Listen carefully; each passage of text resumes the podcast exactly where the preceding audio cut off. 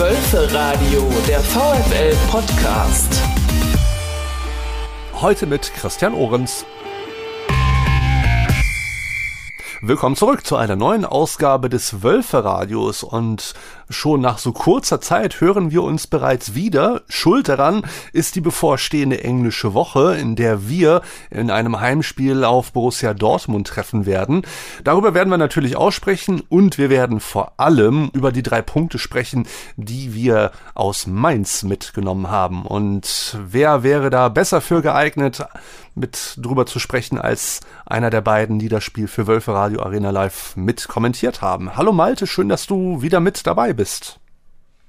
Ja, vielen Dank für die Einladung. Ist natürlich eine kurze Woche, aber es ist immer wieder schön, hier zu sein in deinem oder ja quasi auch in unserem Wohnzimmer. Genau, dieses Mal ist es mein Wohnzimmer. Der Kollege Lenny übernimmt dann in rund einer Woche wieder. Und ja, wir werden heute über Mainz sprechen. Und bevor wir über Mainz sprechen, finde ich, hören wir erstmal in Mainz ein wenig rein. Ball freigegeben. Arnold läuft an, guckt und zieht den Ball jetzt in die Mitte. Zweiter Pfosten. Matcher läuft durch, kann ihn schön verlängern. Wilmer kriegt ihn auf den Stab. Er geht durch! Er geht durch! Er geht durch! Ist das zu fassen? Aus dem Nichts hier. Standardsituation unserer Wölfe. Dann fliegt der Ball durch auf Felix Metscher auf den zweiten Pfosten. Er kann ihn annehmen. Er bringt Wimmer ins Spiel, dreht sich einmal um die eigene Achse, zieht ihn aufs Tor, aufs lange Eck. Der rutscht da irgendwie durch. Ist das geil? 1 zu 0 aus Sicht unserer Wölfe. So, wer schießt ihn? Patrick oder Max? Einer mit dem rechten, einer mit dem linken Fuß. Ich glaube, Max wird ihn schießen zum Tor hin. Ja, Und ja direkt, direkt rein! Direkt, direkt rein!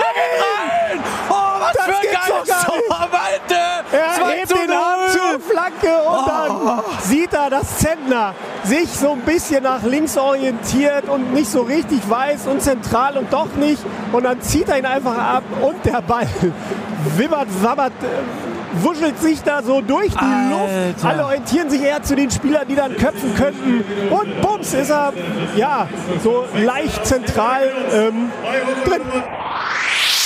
Ball kommt zentral, wird von Swanberg weggeköpft. Ist jetzt letztendlich bei Janik Gerhardt, der links auf Jakob Kaminski abspielt. Boah, der super verlagert Pass. schön rechts super auf Riede Baku. Der ist geht jetzt alleine. Strafraumgrenze, hat jetzt Zeit. Ball Ja, und da zu 0. Da ist das Stadion ruhig. Da ist das Stadion ruhig. Aber wir sind hier besonders laut, weil der Heimkehrer Riedle den Deckel drauf macht. 3 zu 0. Super Seitenverlagerung von Kaminski, der den Ball einmal von links nach rechts rüber drischt. Und dann ist es Baku, der kann in den Strafraum reingehen, unbedrängt auf Keeper Zentner. Und dann schiebt er ihn vorbei zum 3 zu 0. Und Malte, das Kovac, muss jetzt hier. Kaschmir, Kantersieg. ich Jawohl. hab's doch gesagt. Ja, 0 zu 3 aus Mainzer Sicht ging das Spiel am vergangenen Samstag aus. Und ich war ja nach dem letzten Spiel 4 zu 0 gegen Bochum sehr gespannt, wie es denn in Mainz wird. Wird es zur Wundertüte und wir nehmen nur wieder einen Unentschieden mit, wie schon bei den letzten Malen nach einem gewonnenen Spiel, oder gehen wir richtig mit viel Elan und Teamgeist an die Sache ran und nehmen drei Punkte mit nach Hause. Und ja, wir nahmen drei Punkte mit nach Hause. Malte, wie ging's dir denn bei dem Spiel am Samstag? Ich war wie immer eher positiv gestimmt. Ähm, natürlich bin ich sowohl Freund als auch Feind von allen Statistiken, weil du weißt ja immer äh, sofort, wenn du viele Statistiken bringst, werden sie dir dann im Spielverlauf um die Ohren gehauen. Äh, in dem Punkt haben jetzt aber alle Statistiken gegriffen.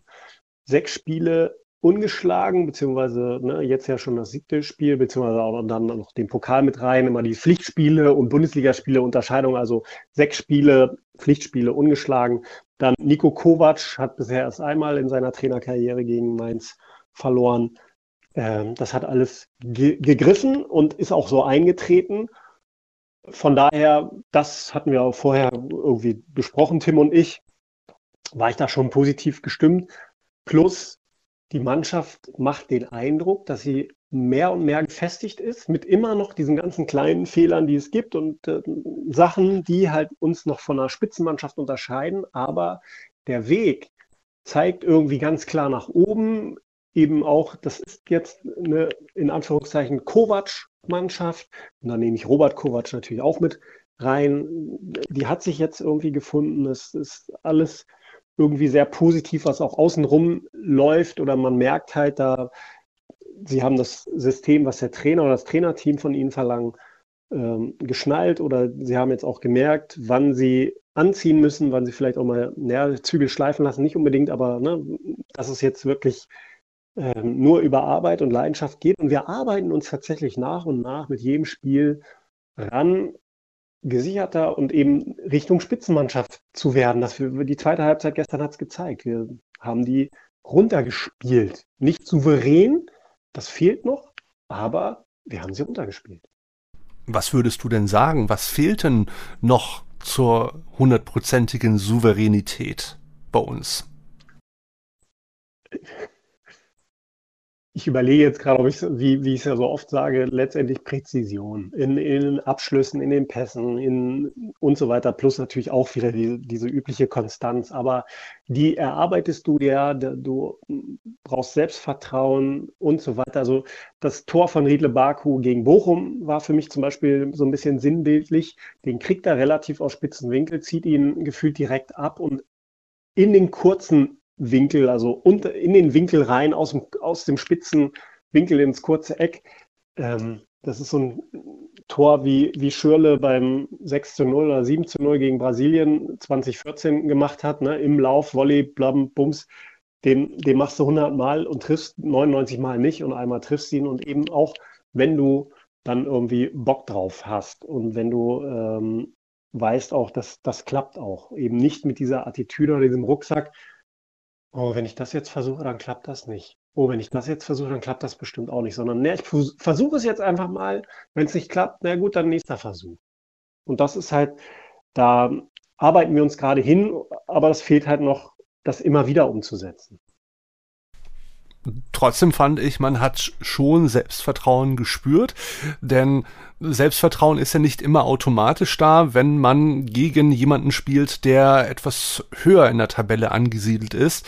Zum Zeitpunkt des Aufeinandertreffens waren wir auf Tabellenplatz 12, Mainz war auf Tabellenplatz 9. Gut, ist jetzt nicht so weit voneinander entfernt, aber nichtsdestotrotz ist es ja immer etwas, was viele ja auch immer so ein bisschen abschreckt und leider auch von Fanseite gerne mal für Unkereien sorgt. Na, was wird das wohl werden? Aber es ist am Ende ja doch gut geworden und vielleicht ja sogar besser, als sich viele vorab vielleicht ausgemalt haben. Absolut. Also, weil, ne, da können ja auch wieder die Unken sagen, hey, ihr habt gegen Bochum zu Hause gewonnen, zu null, ja, Absteiger, bla und so weiter. Und gegen Mainz, ja, wir haben das letzte Mal gegen einen Tabellenhöher gestellten Anfang September oder Mitte September gegen Frankfurt gewonnen. Eben sehr knapp und auch nicht besonders souverän. Ähm, und jetzt, das zeigt ja eben auch genau diese Schritte.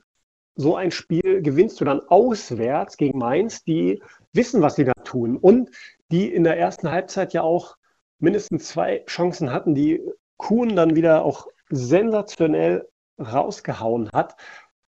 Eben ein Torwart, der dir Stabilität gibt, auch wenn es in der gesamten Mannschaft nicht läuft, ist ja Castells einer, der, der hält auch die Dinger fest oder der ne, wehrt sie ab. Ähm, klar, der wie jeder Mensch macht auch mal Fehler, aber der ist im Prinzip dann letztendlich so ein Torwart zu haben, ist der Fels in der Brandung. Daran kann sich die Mannschaft auch hochziehen und Mainz hätte da durchaus 2-0 führen können. Aber der hat sie dann rausgefischt mit seinem, mit seinem Bein noch, ne, eigentlich in eine andere Ecke schon reingesprungen und dann aber mit seinem linken Schienbein dann noch irgendwie den Ball noch, ähm, noch abgewehrt. Ähm, und das sind so diese kleinen Sachen, die geben dir dann das Selbstvertrauen, die zeigen halt auch, du hast Leute in der Mannschaft, die sind so Säulen, die du brauchst in so einem Konstrukt und wir vergessen auch tatsächlich immer wieder oder wir müssen es immer wieder betonen, zweitjüngste Mannschaft in der Liga. Also wir haben einfach auch ein hohes Fehlerpotenzial aufgrund des Altersdurchschnitts, was aber auch legitim ist, finde ich. Aber klar, Tagesgeschäft Fußball, keine Fehler und jeder Fehler wird bestraft, aber wir haben es gut nachgelegt, beziehungsweise dann erste Halbzeit ausgehalten, zweite Halbzeit runtergespielt. Ich blicke noch mal ein Spiel zurück. Das Spiel gegen Bochum, weil du es nämlich gerade angesprochen hast. Und da gab es ja auch so Stimmen, ja, gegen den Tabellenletzten. Da muss ich sagen, bin ich immer total vorsichtig, weil gerade die Tabellenletzten können ganz schnell zur Wundertüte werden, um diesen Ausdruck einfach noch ein zweites Mal zu gebrauchen. Das hat man ja vorab gemerkt, als sie es geschafft haben, bei Union Berlin ein paar Punkte abzuluxen. Also ich sehe so ein Spiel gegen den Tabellenletzten nicht immer als, als leichtes Spiel. Gut, es war am Ende jetzt ein wirklich, ja, leichtes Spiel, was 4 zu 0 ausging. 6 oder 7-0 durchaus hätte ausgehen können. Ähm, aber ich bin da auch immer sehr, sehr vorsichtig und darum war ich auch bei Mainz, auch wenn sie, wie gesagt, nicht so weit von uns weg waren in der Tabelle, ähm, war ich halt sehr, sehr vorsichtig mit irgendwelchen, ja, Vorhersagen, nenne ich es mal, was uns denn erwarten könnte. Ähm, was natürlich am Ende auch ganz gut ist, weil so geht man, finde ich, auch etwas neutraler immer an so Spiele ran um, und bewertet sie nicht vorher, du bevor mehr überhaupt schon mal. Selbstvertrauen haben, lieber Christian. Hab mehr Selbstvertrauen. Ähm, okay, ja, ich pflichte dir in gewisser Weise bei. Andererseits auch wiederum, also Mainz ist die nicht so große Wundertüte, finde ich, weil sie tabellarisch einfach konstanter gespielt haben.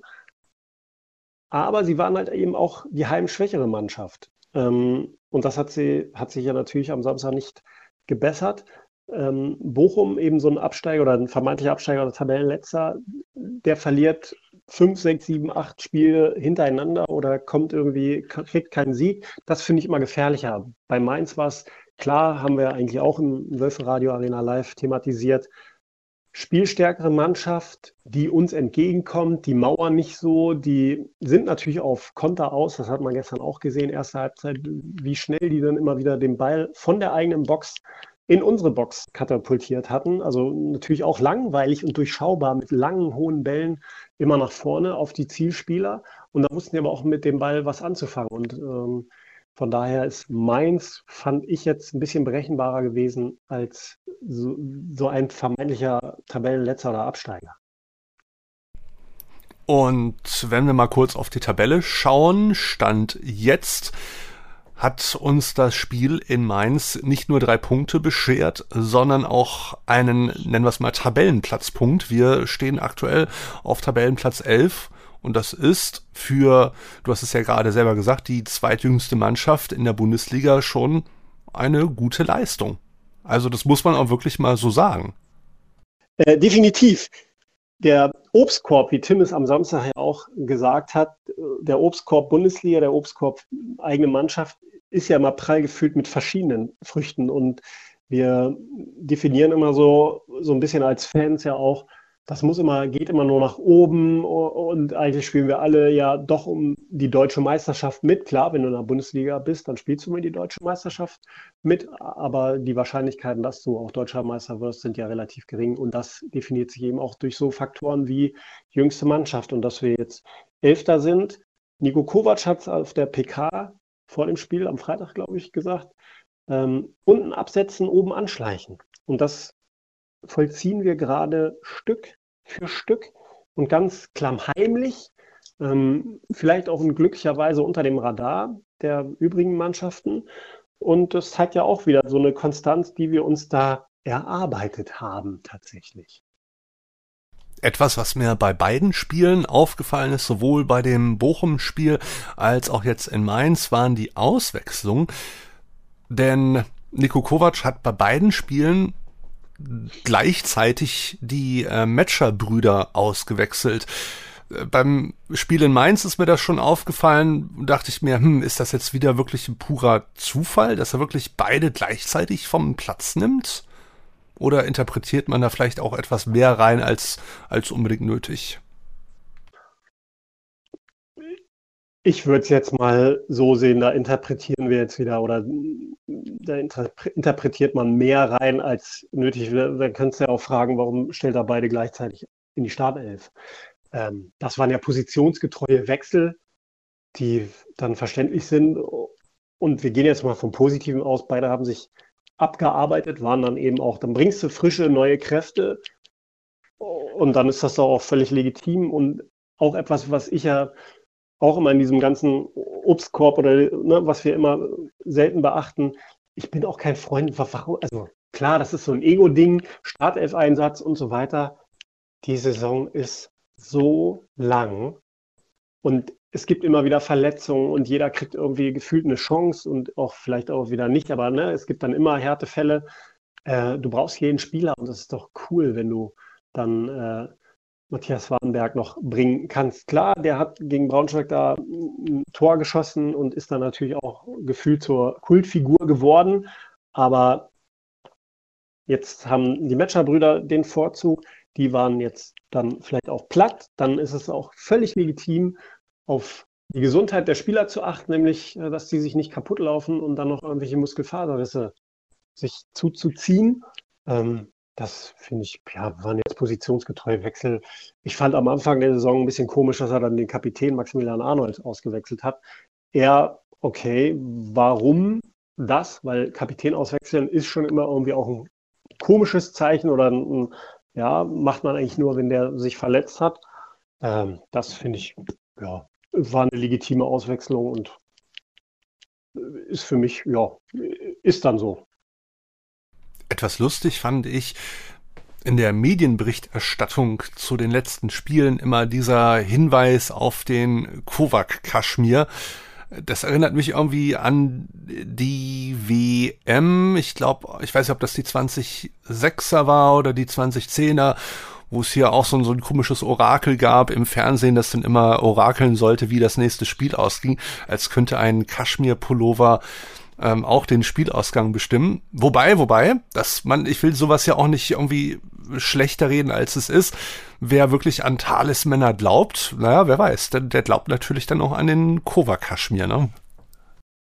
Ja, aber Christian, du trägst doch auch am Spieltag immer deine grüne Unterhose wir haben uns doch noch nie im Stadion gesehen. ah, oh, ach so, du trägst nur die grüne Unterhose. oh wei, oh wei. Dann bin ich gespannt. Dann bin ich sehr gespannt. Okay, Spaß beiseite. Das sind doch immer wieder nette Geschichten. Ähm, ich finde es dann, man könnte es doch viel geiler noch aufarbeiten, würde ich zum Beispiel dann machen, wie nachhaltig doch unser Trainer ist der nur einen Pulli hat im Vergleich zu Julian Nagelsmann, der bei jedem Spiel eine andere Jacke anhat. Ich frage mich dann immer, also ich habe auch ein paar Jacken, aber die dann eben funktional, ne, für das Wetter, für das Wetter, für das Wetter. Wo kommen die ganzen Jacken hin? Was ist denn das für eine Verschwendung, ständig neue Jacken und Sachen zu tragen? Nico Kovac hat am Samstag ja auch erstmal einen Mantel getragen. Und dann ist es doch auch, ich habe gestern als allererst meine ersten Worte bei Wölfe Radio Arena live waren am Samstag Kovac, Kaschmir, Kantersieg oder Kaschmir, Kovac, Kantersieg. Dahingehend natürlich, weil alles mit K anfängt, eine schöne Alliteration. Ähm, das sind so nebenbei Geschichten und gefühlt ist doch auch so ein bisschen gefühlt jeder Fußballer ist abergläubisch. Ich weiß noch, Grafitsch ist ja immer mit seinem linken Fuß auf den Platz gekommen. Also drei, drei Hüpfer mit dem linken Fuß, glaube ich, dabei bekreuzigen. Ähm, da gibt es ja genug Geschichten. Ähm, rasieren oder verlieren kennt man vom Eishockey, den Playoffs.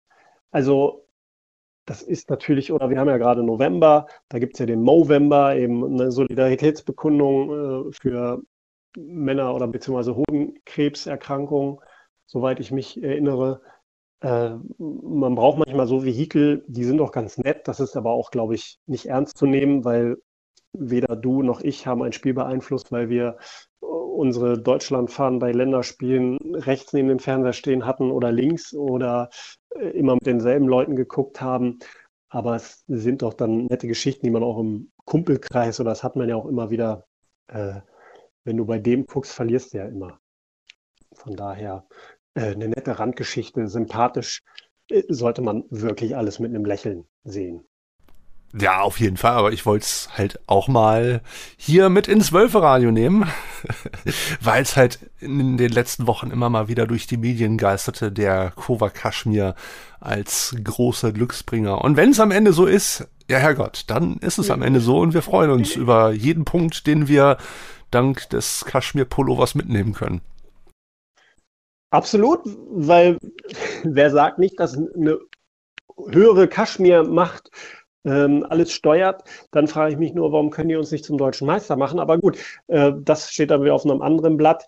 Äh, es ist eine nette und schöne Randgeschichte und der hat den, ja, er ist bequem sicherlich, aber sicherlich auch, weil er ein bisschen Glück bringt. Oder wir gucken noch guck, Sendung mit der Maus, da hat doch Christoph auch immer den grünen Pulli an.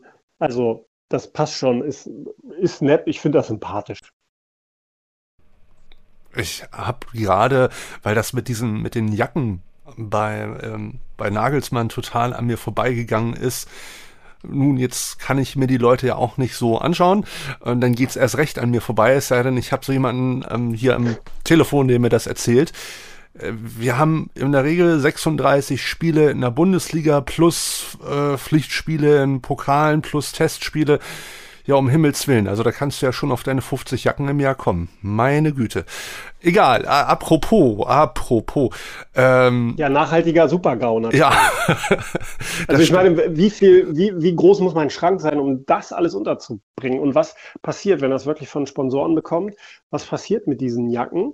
Ähm, die zieht er einmal an, damit sie einmal im Fernsehen zu sehen gewesen sein und dann landen sie im Müll. Was, also was soll sowas? Das ist äh, in der heutigen Zeit finde ich es äh, da mal, also klar ist auch eine Kleinigkeit, aber äh, ich weiß nicht, keiner, den ich kenne, hat 36 bis 50 Jacken.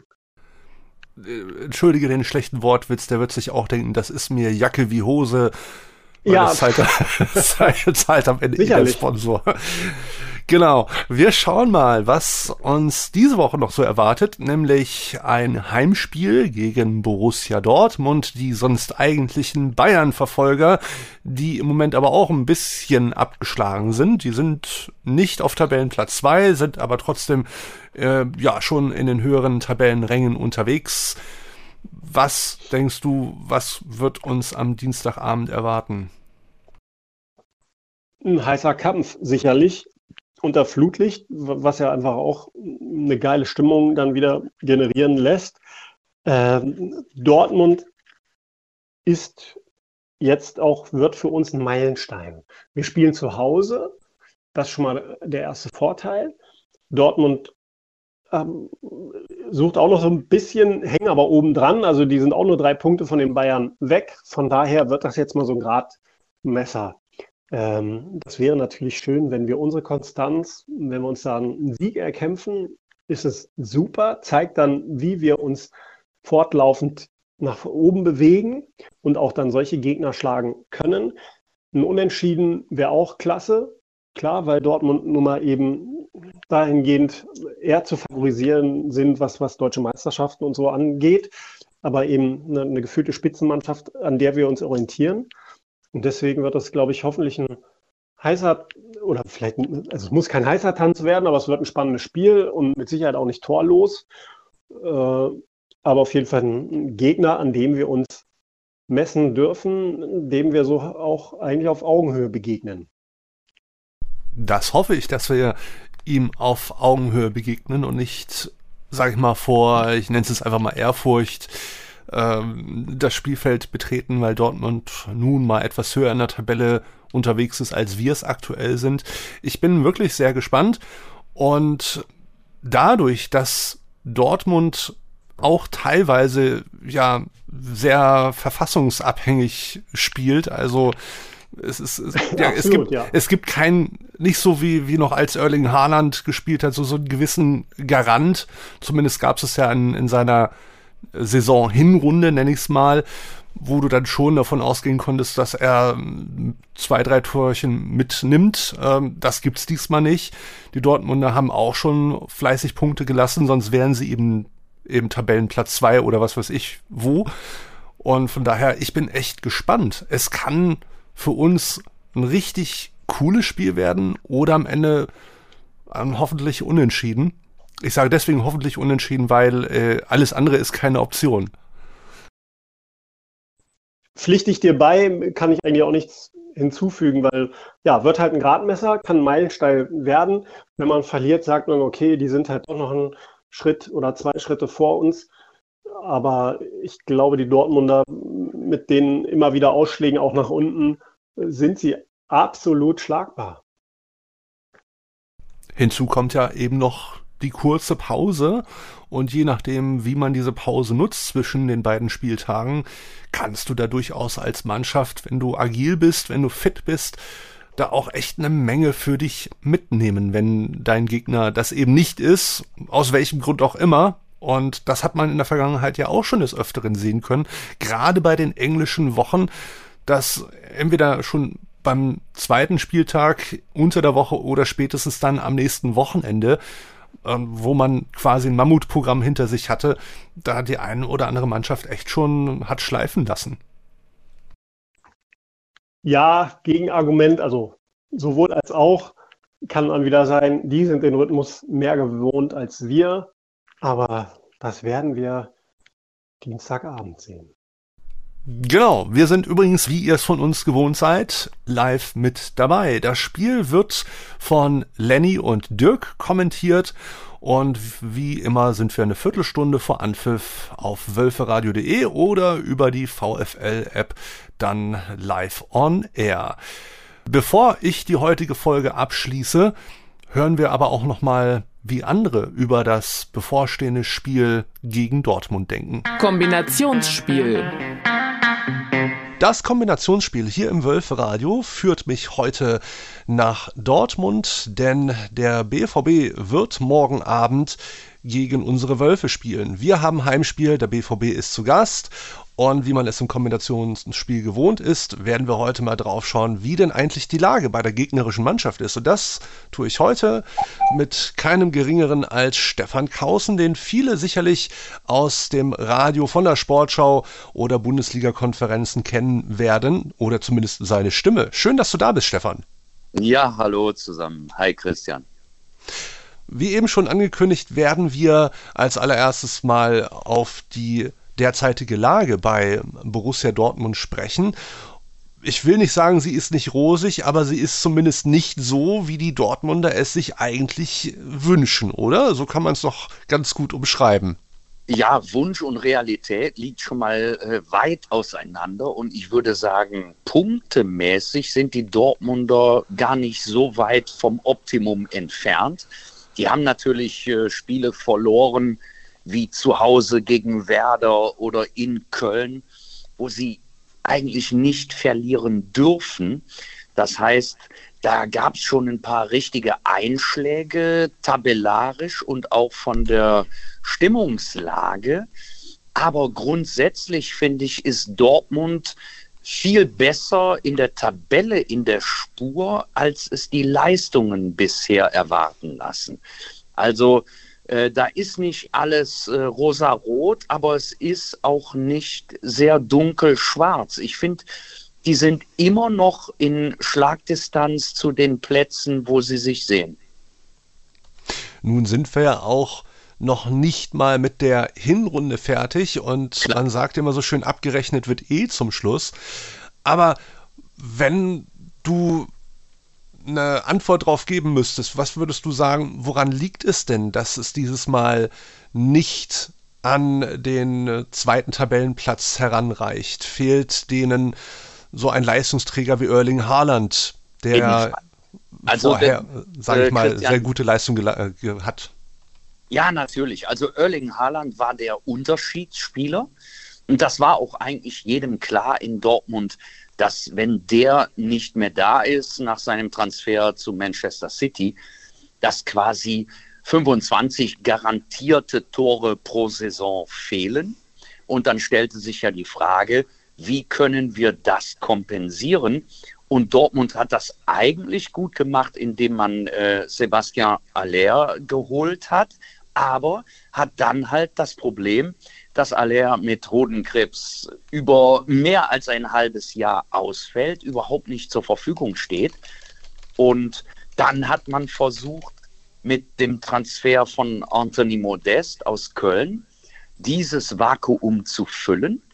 Und dann wiederum poppte das nächste Problem auf, was mich dann allerdings überrascht hat, dass Dortmund das nicht von Anfang an gesehen oder zumindest antizipiert hat, dass die Spielweise mit einem Anthony Modest eine ganz andere sein muss, als Dortmund über viele, viele Jahre gespielt hat.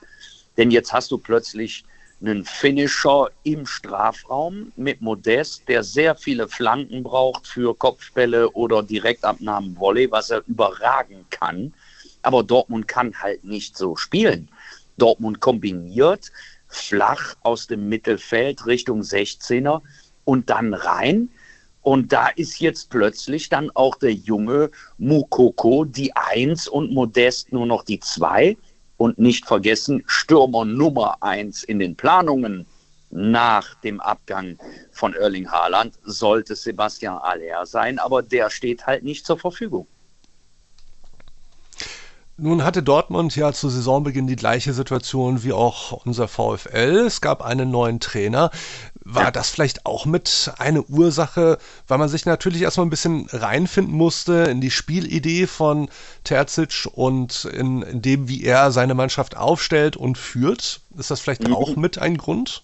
Würde ich nicht so sehen. Also bei den Wölfen mit Nico Kovac, das ist schon etwas ganz Neues im Vergleich zu dem, was vorher da war.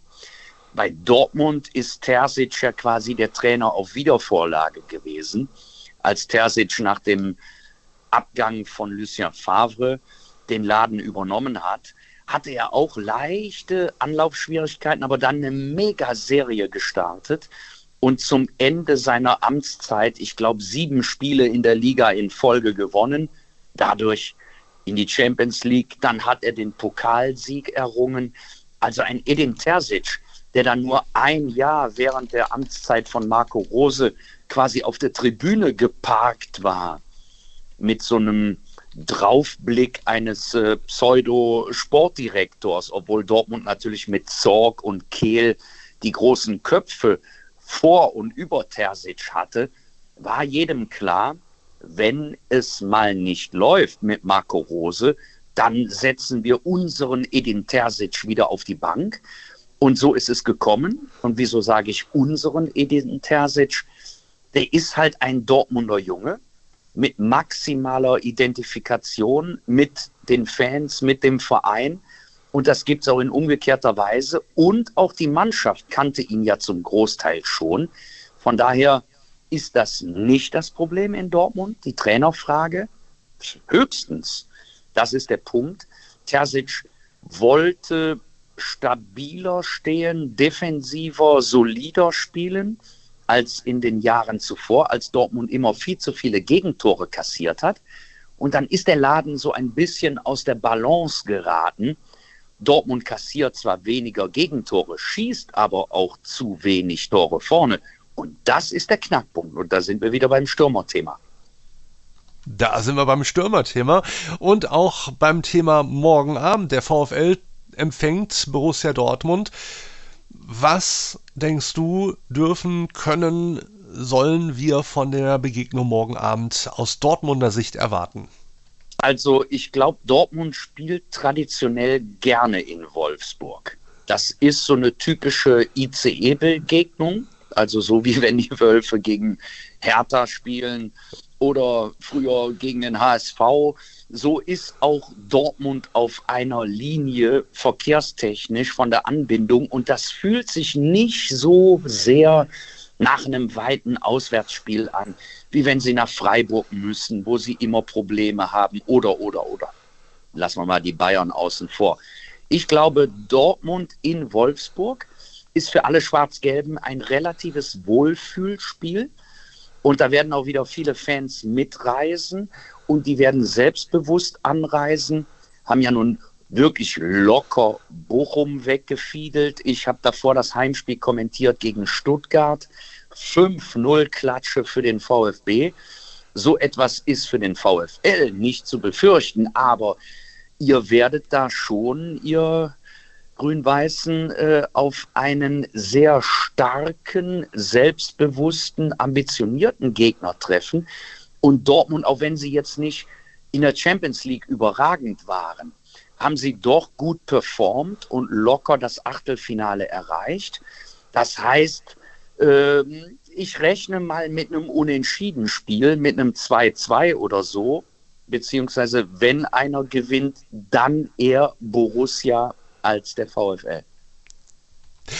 Warum? Also warum eher Borussia als der VfL, der jetzt ja gerade durch die letzten Spiele auch gezeigt hat, dass ähm, er es auch schafft, geschlossen nach vorne aufzutreten und auch wirklich Tore zu machen? Ja, ist mir klar. Also äh, the trend is your friend. Das gilt in Wolfsburg jetzt für Kovac und Co. Es läuft wesentlich besser in den letzten ein, zwei Wochen als zuvor. Aber im Endeffekt muss man sich immer die Frage nach der individuellen Qualität stellen. Das muss man auch übrigens bei der Beantwortung der Frage, warum ist Dortmund gefühlt meilenweit von Bayern München entfernt? Meine Antwort lautet, ja, von Borussia Dortmund aus diesem Kader spielt bei Bayern unter den ersten elf höchstens Jude Bellingham und vielleicht einer von den Innenverteidigern aber sonst keiner. Und wenn ich das jetzt wiederum projiziere, Kader Dortmund, Kader Wolfsburg, dann sehe ich so Spieler wie Maxi Arnold vielleicht auf Augenhöhe mit einem Sally Özcan oder so, aber nicht mit einem Jude Bellingham. Und wenn ich nach vorne das ganze Ding durchdekliniere, dann hat Dortmund schon Raketenspieler, die ein Tick besser sind als die Wolfsburger. Andererseits hat der VfL mit einem Riedle Baku jemanden, der über die rechte Seite äh, Dortmund sehr gut wehtun kann. Und die beiden Matchers haben zuletzt auch sehr gut funktioniert. Also von Lukas erwarte ich noch viel mehr Tore. Felix hat jetzt gezeigt, dass er da ist, dass er auf Augenhöhe spielen kann. Da sehe ich die Chance für die Wölfe Tore zu machen, weil ich die Innenverteidigung von Dortmund für überschätzt halte. Beide Torhüter sind sehr gut. Kobel ist in Topform.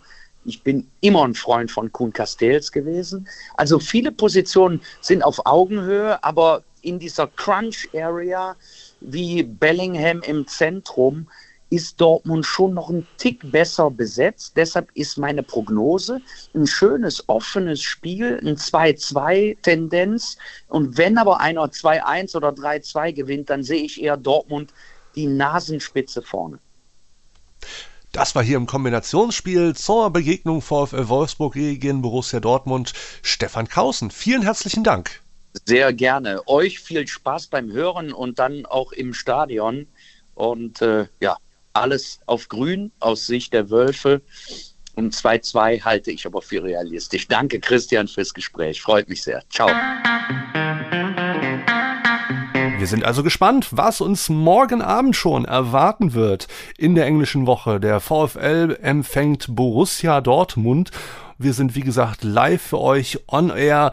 Und ja, jetzt bleibt mir nur noch vielen Dank zu sagen an Malte. Schön, dass du wieder mit dabei warst. Vielen lieben Dank. Und was mir am Samstag auch bewusst geworden ist, es ist zwar Anfang November, aber das war sozusagen dann auch mein letzter Einsatz für dieses Jahr. Ich kann jetzt schon mal allen eine schöne Advents- und Weihnachtszeit wünschen und einen guten Rutsch ins neue Jahr. Ja, das kann man an dieser Stelle ja wirklich tun, weil wir haben nur noch das Spiel jetzt morgen. Wir haben das Spiel am Samstag gegen Hoffenheim in Hoffenheim und dann gehen wir in eine ja WM-bedingte frühe Winterpause. Und ich kann jetzt schon mal ein wenig äh, anteasern und spoilern. Ihr müsst während der WM-Spielpause nicht ganz aufs Wölfe-Radio verzichten. Es wird kurz vor Weihnachten eine Sonder- oder Spezialfolge geben und die wird sich natürlich um Fußball drehen, aber anders, als ihr es wahrscheinlich vermutet. Mehr will ich an dieser Stelle noch nicht verraten. Das war das Wölferadio, euer VfL-Podcast. Zu finden und zu hören überall dort, wo es Podcasts gibt oder auf wolfs-blog.de. Ich verabschiede mich von Malte, schöne Grüße nach Köln und grün-weiße Grüße, wo auch immer ihr diesen Podcast hört. Tschüss, sagt Christian Ohrens.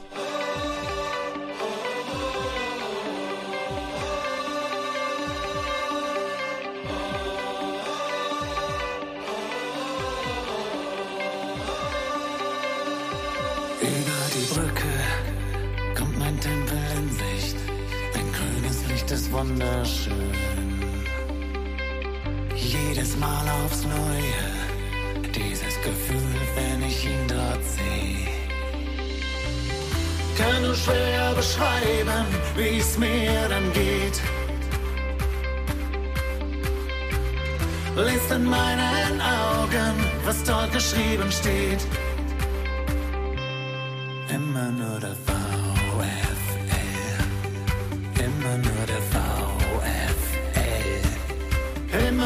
have found.